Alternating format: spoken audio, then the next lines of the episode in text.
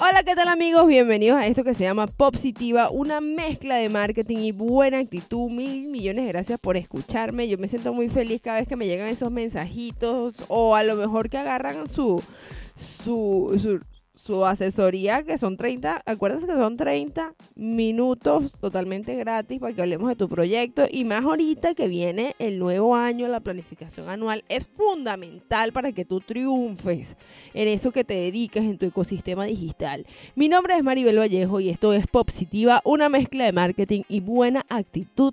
Mil gracias por escucharme. Y el día de hoy, el día de hoy, vamos a hablar acerca de 5 ideas para cuando te dan esos momentos de freeze, de que te, de que te frizas, de que no sabes qué publicar, de qué hablar. Entonces yo hoy quiero darte cinco ideas de, cómo de cómo hacer contenido creativo para tus redes sociales. Y es que definitivamente la digitalidad o todo lo que se trata eh, como redes sociales es el nuevo pasatiempo. Ahorita la gente está en redes como que, ay, no tengo nada que hacer, voy para redes. A menos que te dediques a un negocio y bueno, vas a contestar las redes para, para poder vender. O utilizas las redes como esa, ese mecanismo de inbound marketing para que la gente te conozca.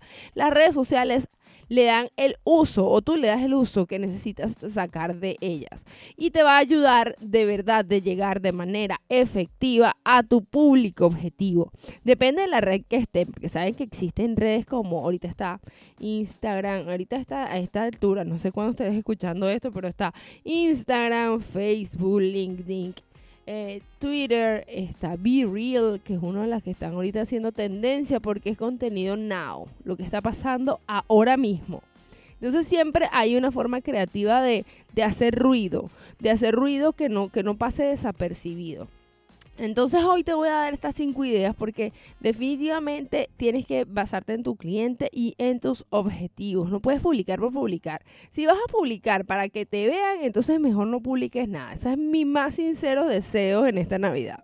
O sea, de verdad, no, no pierdas tu tiempo, no hagas cosas por hacerlas porque eso no te va a dar ningún tipo de resultado. O por lo menos al momento la vas a tirar a pegar eso si estás en un momento, una madurez de la cuenta que ya conoces a tu audiencia, ya eh, hacer eso es poner la torta. Ahora bien, si tú apenas estás empezando y tu cuenta apenas está viendo la luz, buscando sus seguidores, que ya no son solamente los contactos que tienes en el teléfono, sino también tu círculo cercano, este, si es importante la cantidad, necesitas cantidad para saber qué funciona, qué le gusta, a quién le llega, cuáles son los hashtags que la gente eh, busca de ti, ¿no?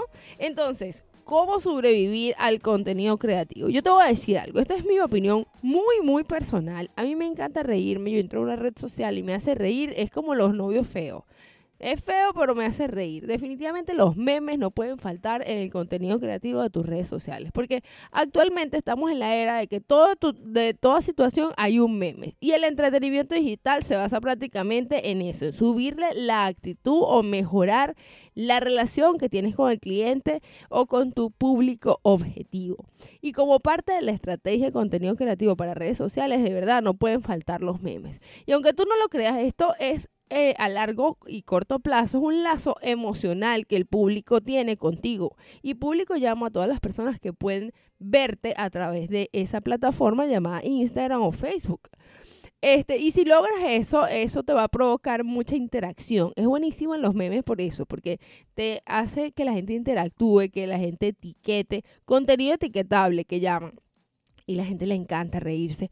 O aunque en estos días me topé con una cuenta que no precisamente te hacía reír, sino que te daba eh, como curiosidades, mitos, leyendas, y como uno es curioso por naturaleza, por supuesto te quedas pegado en, la, en esa plataforma y dije, qué buena forma de cambiar, o sea, es como es como un, un, contenido que te hace etiquetar a otros. Eso piensa eh, cómo adaptar este tipo de contenido a ese producto o servicio que tú estás haciendo.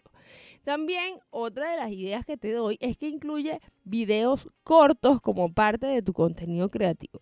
Porque además de crear memes, puedes incluir también videos que tengan un contenido como los Vines. Eh, no sé si saben, Lele Bombs empezó en Vine y Vines te daba 7 segundos para dar una información.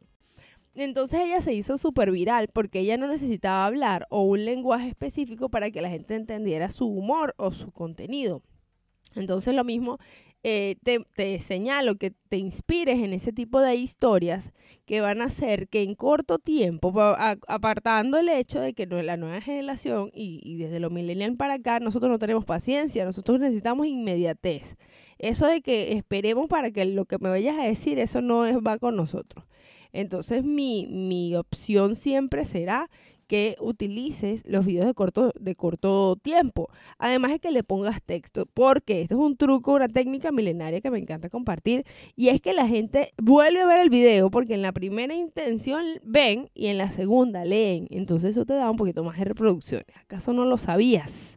Lo otro es contar historia. Puede ser una excelente estrategia. El mundo del storytelling, cuánto no nos encanta que nos cuenten una historia. Estamos acostumbrados a eso. Entonces, prestar atención y bueno, obviamente trata de que ese, esa, esa historia tenga un recorrido. Hay una técnica de, de storytelling que se llama el recorrido del héroe, en donde tú llevas al héroe, tú no eres el héroe, métetelo en la cabeza, tú eres el guía de ese héroe, el héroe es tu cliente. Entonces, tú lo vas a llevar por un mundo de aventuras hasta lograr un objetivo. Y esa es realmente una forma de contar una bonita historia. Otra gran idea es utilizar ilustraciones para crear una historia. ¿Por qué? Porque hace que las personas, este, bueno, nos encantan los dibujos, asociamos imágenes con palabras. Entonces es una muy, muy buena estrategia para mostrarle a las personas eso que tú haces. Lo otro, la número cuatro entre las ideas para crear contenido, hacer contenido creativo, es que motive a la interacción. A veces hacer un sorteo, te voy a decir esto, los sorteos tienen un, una, un arma de doble filo, o sea, de dos puntas. O te pueden, el cuchillo sirve para dos cosas, para matar o para cortar pan. Entonces, utilízalo a tu favor. Eh, un sorteo, como pueden ser también una trivia o una publicación para que la gente interactúe, te va a ayudar muchísimo a que, a que se multiplique la cantidad de, de opciones. Pero te voy a dar un truco cuando lo que sea que vayas a rifar que tenga que ver con tu cliente ideal. Es decir, si la persona no se gana lo que está rifando, por lo menos conoció el producto. No vale que rifes dinero, no vale que rifes, no, no, puedes rifar una asesoría, puedes si eres un, un consultor, puedes rifar tal vez algún producto que sea de tu marca, pero que si tu marca no es consumo masivo, si es consumo masivo, es como rifar dinero. Así que trata de que sea algo que, que cree fidelidad. Eh, lo otro, eh, la otra idea que puedes hacer para contenido creativo es considerar las transmisiones en vivo como parte de tu estrategia. Pero si tienes, ahí van a haber varias, varios escenarios. Tal vez tengas ya comunidad, tal vez no tengas nada de comunidad. Entonces ahí vas a tomar dos, dos decisiones. Una, busca que alguien haga esa transmisión contigo. Y en los primeros 15 segundos, di la promesa. Por ejemplo, como cuando escuchas este live, yo, yo sé que ahorita nadie me está escuchando porque yo estoy grabando nada más. Pero yo me imagino que cuando tú le das play ya me estás escuchando y hago esa intención. Eso se llama intención de la voz. Entonces, cuando estés haciendo tu live, tú vas a empezar así no haya cero conectados. Porque veo mucha gente que, ok, vamos a esperar que se estén conectando. No, amiga, ese es el gran, gran error.